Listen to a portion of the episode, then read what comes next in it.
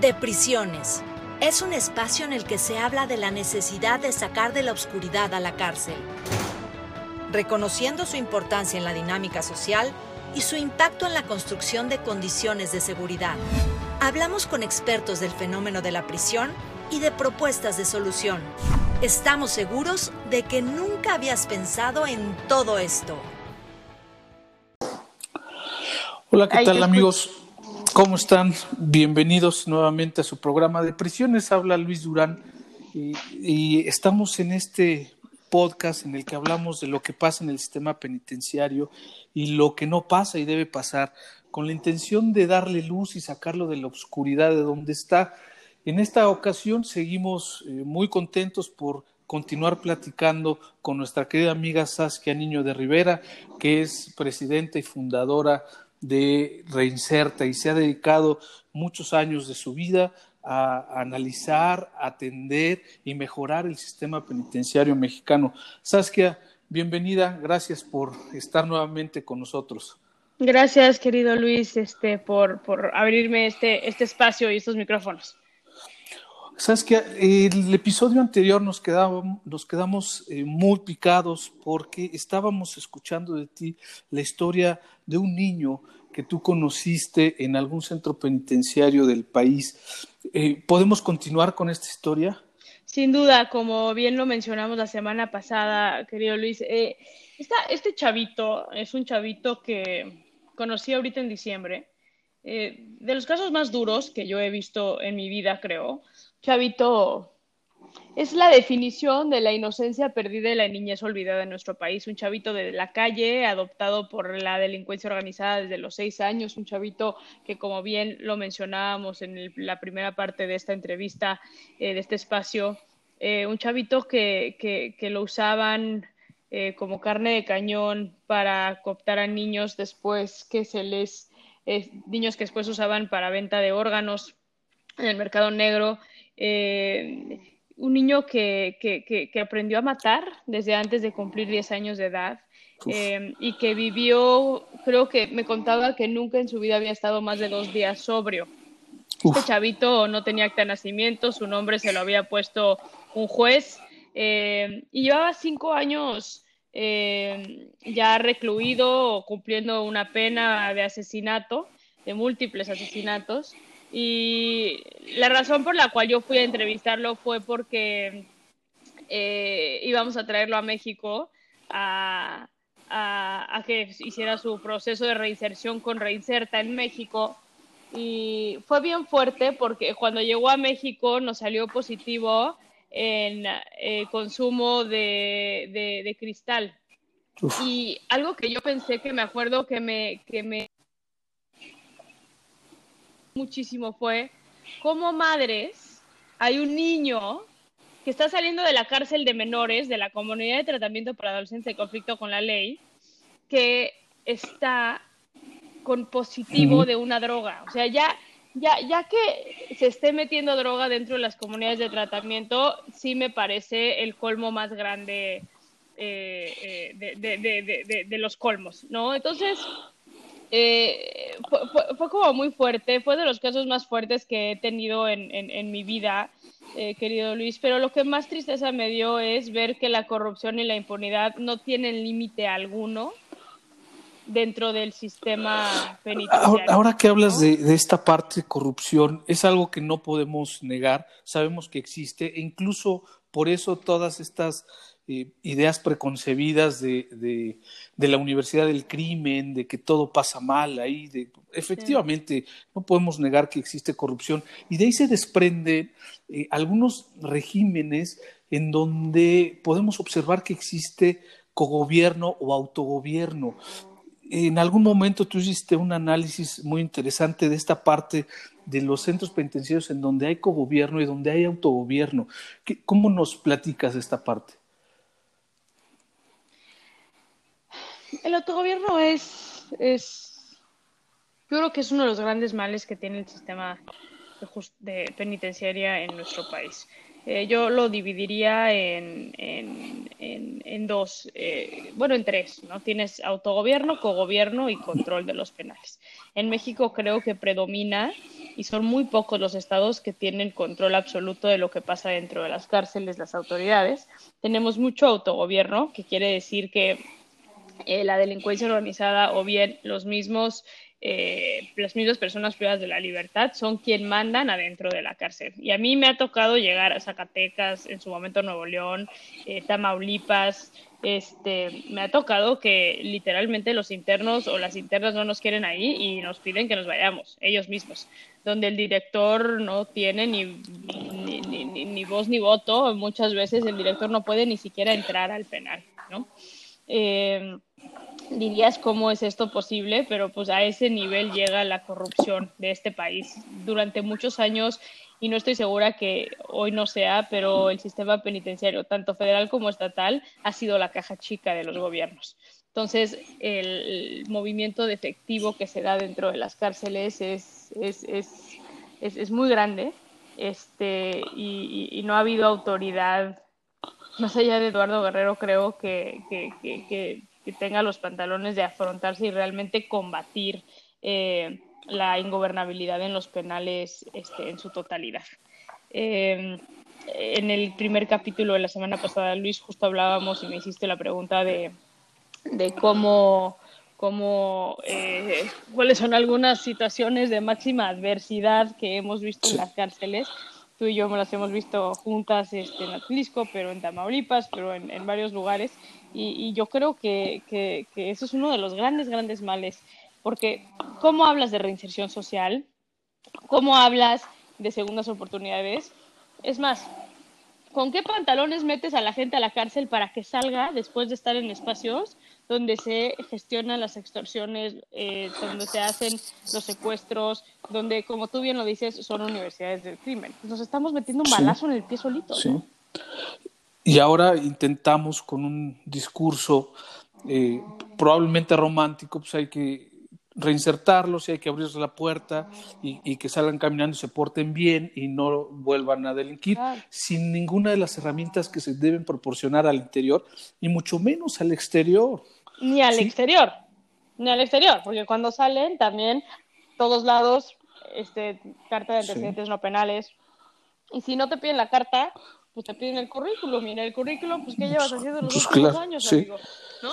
Este, incluso yo he escuchado de gente que, por ejemplo, estando en prisión, ante cualquier tipo de adversidad, opta por hacer la escuela, este, eh, tomar cursos y demás, y luego con sus certificados cuando salen eh, de secundaria, prepa y demás, eh, son rechazados porque los certificados son quienes los delatan, dicen que hicieron la, la escuela adentro de la cárcel, ¿no? Entonces, me parece así como, como, como, como, como el colmo que nosotros mismos estemos exigiendo algo que ni siquiera estamos dispuestos a dar. Así es. Eh, platicábamos la clase pasada, la clase pasada, ya me salió lo profesor. Platicábamos en el episodio anterior, platicábamos de la ley y, de lo que tratábamos de hacer en la ley. Y en la ley quedaron establecidos también los servicios pospenales, estos servicios que tendrían que ayudar a la persona excarcelada para eh, lograr efectivamente esta reinserción, que sea menos traumática, que no se enfrenten contra este rechazo de la sociedad y del Estado, porque si no, no logramos la reinserción. Y eso ni siquiera se ha visto en muchos de los estados y tampoco en la federación para empezarlo a impulsar. Entonces, hemos platicado de la necesidad de que existan ya estos servicios postpenales, como muchas otras cosas, ¿no? Que los jueces de ejecución funcionen o funcionen adecuadamente, tengan conocimientos mínimos, ¿no? Eh, dentro de todo esto, ¿tú qué harías? ¿Qué sería lo primero que hoy, si tuvieras la posibilidad de, de decisión nacional, qué harías para el sistema penitenciario? Tu primera acción del sistema penitenciario. Mira, yo creo que tenemos que replantear eh, qué es lo que se necesita en el sistema penitenciario. La primera acción que tiene que existir, querido Luis, es terminar con la ingobernabilidad. Porque desafortunadamente la ingobernabilidad hace que no se pueda hacer nada más. Ahorita con esta pandemia y estos meses que llevamos eh, con esta pandemia, me ha, me ha llamado mucho la atención las decisiones que se están tomando desde los diferentes estados en materia de sistema penitenciario, que son consecuencias directas de la ingobernabilidad. No, es increíble. Bueno, este, vamos a mandar a las mujeres mamás al CPC 16 para que estén bien con sus hijos. Uy, no. ¿Cómo que no? Pues no, cabrón, pues te da miedo sacarlas porque se te van a amotinar los hombres porque te llevaste a sus cosas. ¿Me explico? Eso es ingobernabilidad, punto. ¿no? Este, eh, vamos a tener que cerrar, para que no entre el COVID, vamos a cerrar la visita a las, a las familias. Uy, no, porque pues, ellos son quienes dan de comer a tus internos, ellos son quienes mandan ellos son, yo he hablado con varios subsecretarios, Luis, el miedo más grande es que los custodios dejen de trabajar porque los custodios se llevan su feria los días de visita y si cierran las puertas de la visita se dejan de llevar su feria. O sea, está expuesto eh, la corrupción y de la ingobernabilidad en estos momentos a, máximo. Y los subsecretarios se la están viendo negras, lidiando y manejando y malevariando con, con, con, con, estas consecuencias de lo que es el sistema ¿no? en, en México. Eso para mí es como, como la prioridad número uno. Porque si tú no tienes la manera de controlar a tu población, no tienes manera de implementar absolutamente nada. Entonces, yo te diría que urgentemente tomar control de las cárceles en México. Y a partir de ahí, hacer un análisis real, porque yo no estoy convencida en que los cinco ejes que marca el 18 constitucional, Luis, son los adecuados.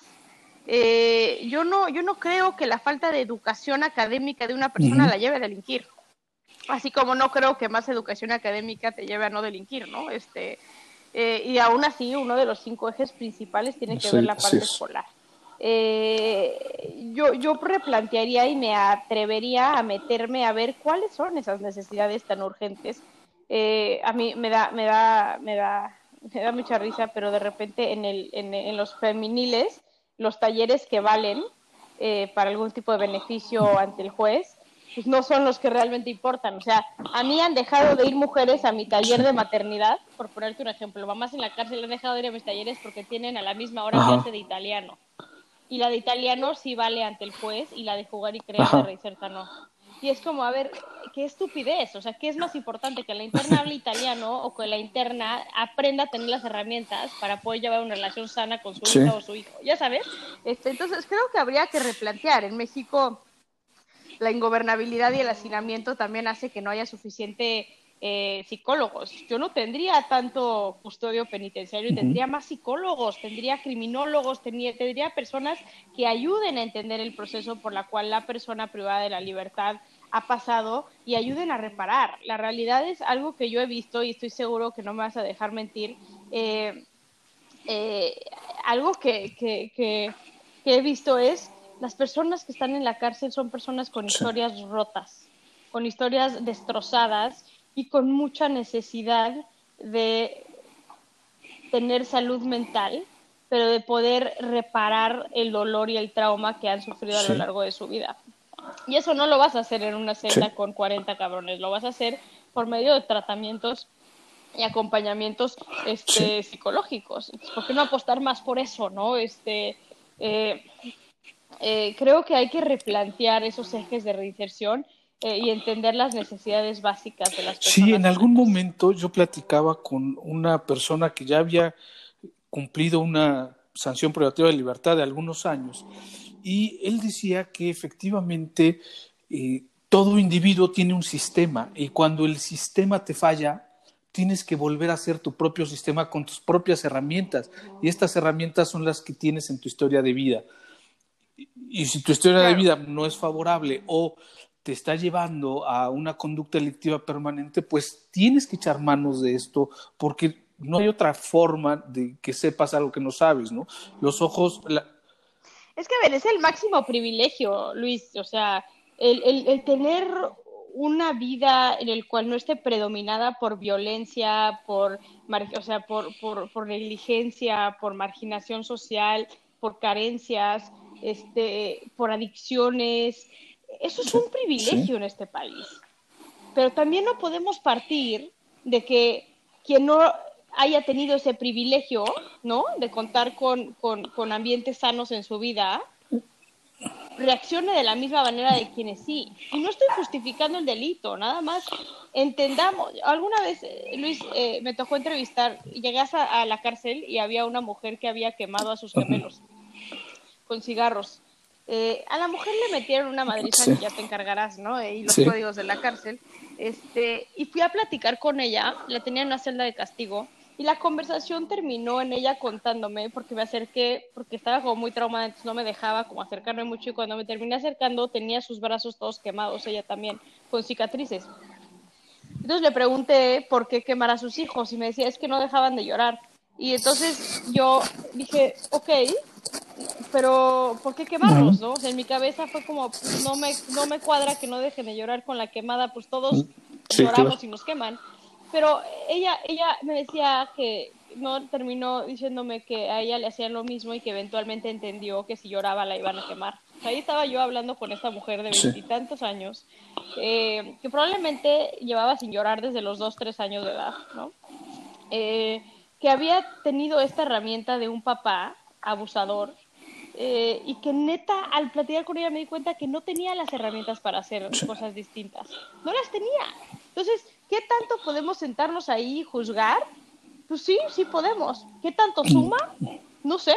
No, no, no estoy tan convencida. Sí, porque la mente no sabe lo que los ojos no ven, ¿no? Y entonces si tú aprendes a que no debes de llorar, porque si no te quemas, pues dejas de llorar, con todas las implicaciones emocionales que es dejar de llorar, pero al final ella aprende que los niños dejan de llorar si los quemas. Y todo eso lo sabe el juez, y todo eso lo valora el juez, y todo eso lo valora la sociedad.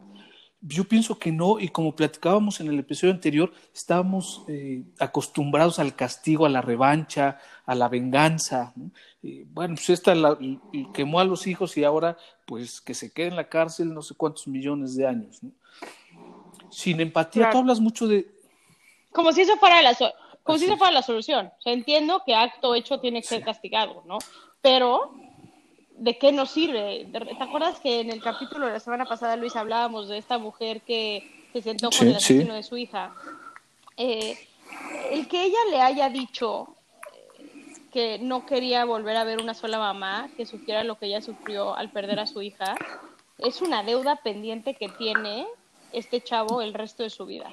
Y en cuanto a reinserción social, yo no he conocido en Reinserta un caso más exitoso que el de este chavo, porque él sabe que tiene una deuda pendiente y porque se le dio otra oportunidad.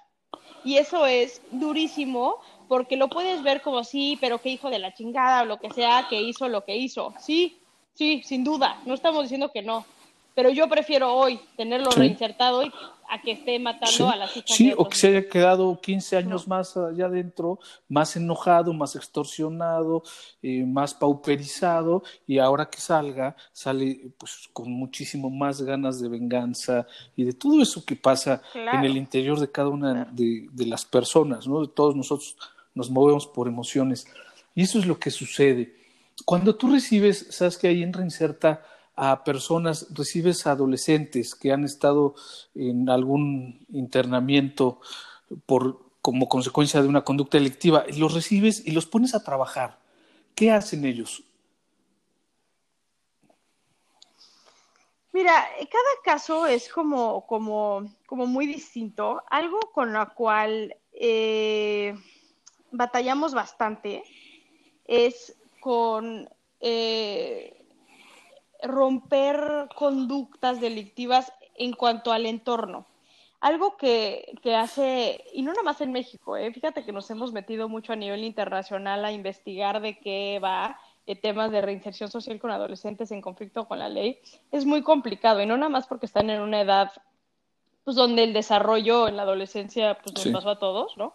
Eh, pero también porque de alguna manera eh, crecieron y mamaron, literalmente, la violencia. Y eso hace que la ruptura de esos de esas conductas se vuelva muy complicada y más en una etapa de estas. Entonces, el modelo de reinserta con adolescentes en conflicto con la ley es muy individualizado, es muy personalizado, cada uno de nuestros chavos es distinto. Por algunos hemos tenido que hasta separarlos de sus familias, porque, por ejemplo, tengo, tengo varios casos en la cabeza, pero tengo casos de narcomenudeo donde es el negocio de la familia. Y a la mamá que el hijo de 14 años llegara con 40, 50 mil pesos en el pantalón, le venía muy bien. En el momento que el hijo toma la decisión de ya no vender droga, a la mamá no le viene bien que no haya dinero en la casa este, eh, de esa manera, ¿no? En abundancia. Entonces, con las mismas familias es con quien más hemos batallado, este, porque entonces no nada más tienes el tema de reinserción social propio, pero también tienes que acompañarlos a que asimilen que no hay un, un pues que su red de apoyo ya no va a estar y que aparte van a tener que cambiar su estilo de vida y aparte y aparte y aparte y aparte, ¿no? Entonces se vuelve muy complicado. Pero realmente eh, cuando logramos, eso que tú dices, cuando logramos llegar a ellos y cuando están convencidos de querer cambiar, estas características que también a todos nos definían en la adolescencia, que nos queremos comer el mundo de un bocado, que nos creemos eh, que podemos con todo, eh, que los logros y que ese, eso, esas como, como banderazos eh, eh, hormonales de todo o nada, también se vuelve bien padre porque sí son personas que lo entregan todo. Y, y, es toda una experiencia y desafortunadamente, perdón, hemos tenido muchos casos de, de éxito que hace que valgan la pena porque yo creo que peor que cualquier otra cosa, un país que encierra a su niñez eh, de por vida es, es, es, un país condenado.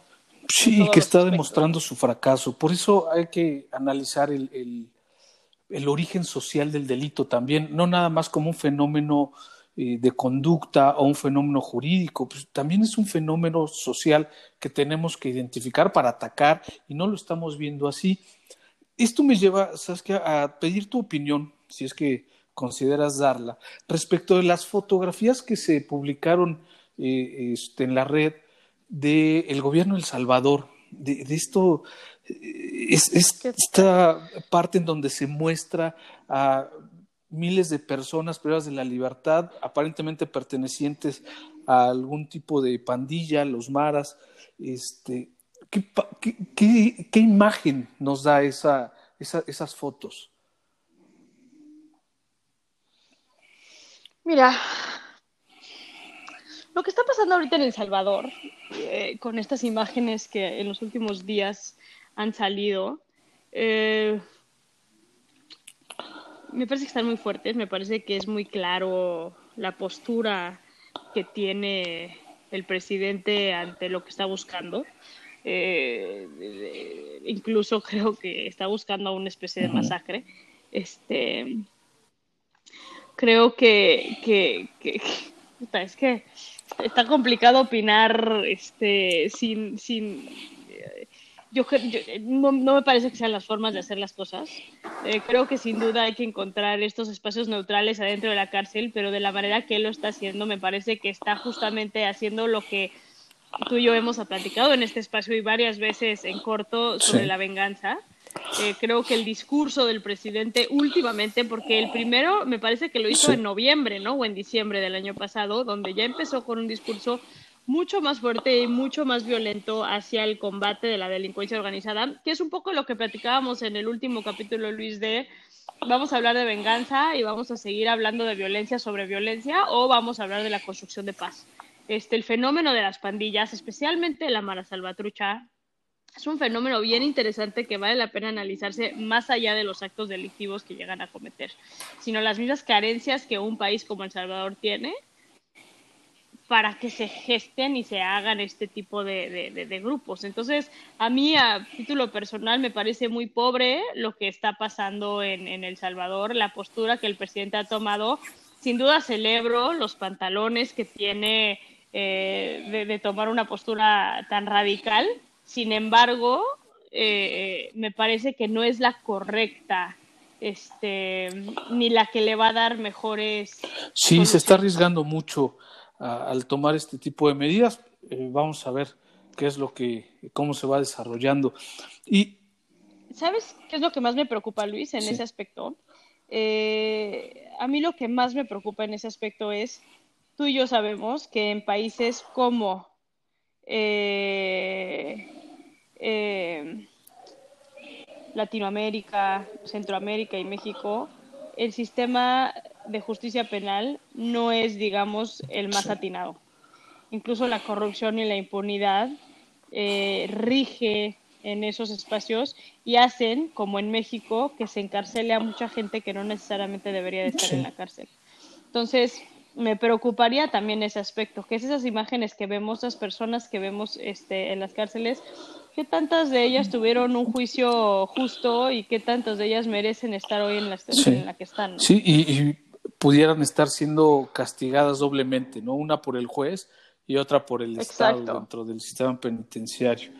Eh, desafortunadamente, sabes que nos, se nos acaba el tiempo eh, otra vez, pero te, sí, te comprometo para que en, el futuro nos sigas acompañando y nos sigas contando todo lo que están haciendo ustedes con tanto, tanta entrega y tanto esfuerzo y tanto valor y valentía. Este, pero eh, antes de concluir, quisiera preguntarte o que nos digas de todos estos proyectos que tienes, que ya estás implementando, eh, como agrega, por ejemplo, eh, se me hace un esfuerzo eh, loable, muy importante en estos momentos. Platícale a la gente de, de, nuestro auditorio para que nos ayuden, para que sigan apoyando, para que apoyen contigo. Mira, yo creo, y te agradezco que lo saques al tema, Luis, yo creo que ahorita México nos necesita unidos, México necesita una solidaridad que tanto nos caracteriza en momentos de crisis humana. Esta es una de ellas. Eh, lanzamos eh, un, un, grupo de ciudadanos, este, este colectivo que se llama Agrega, que es una plataforma para que nadie se quede con hambre en México. Una de las consecuencias más fuertes que tiene esta pandemia es la crisis económica, la cual está dejando a cientos de miles de personas. Y lo más triste y la situación que para mí es lo más delicado tiene que ver en qué es de esa persona, de esa mamá, de ese papá que no puede llevarle de comer a sus hijos.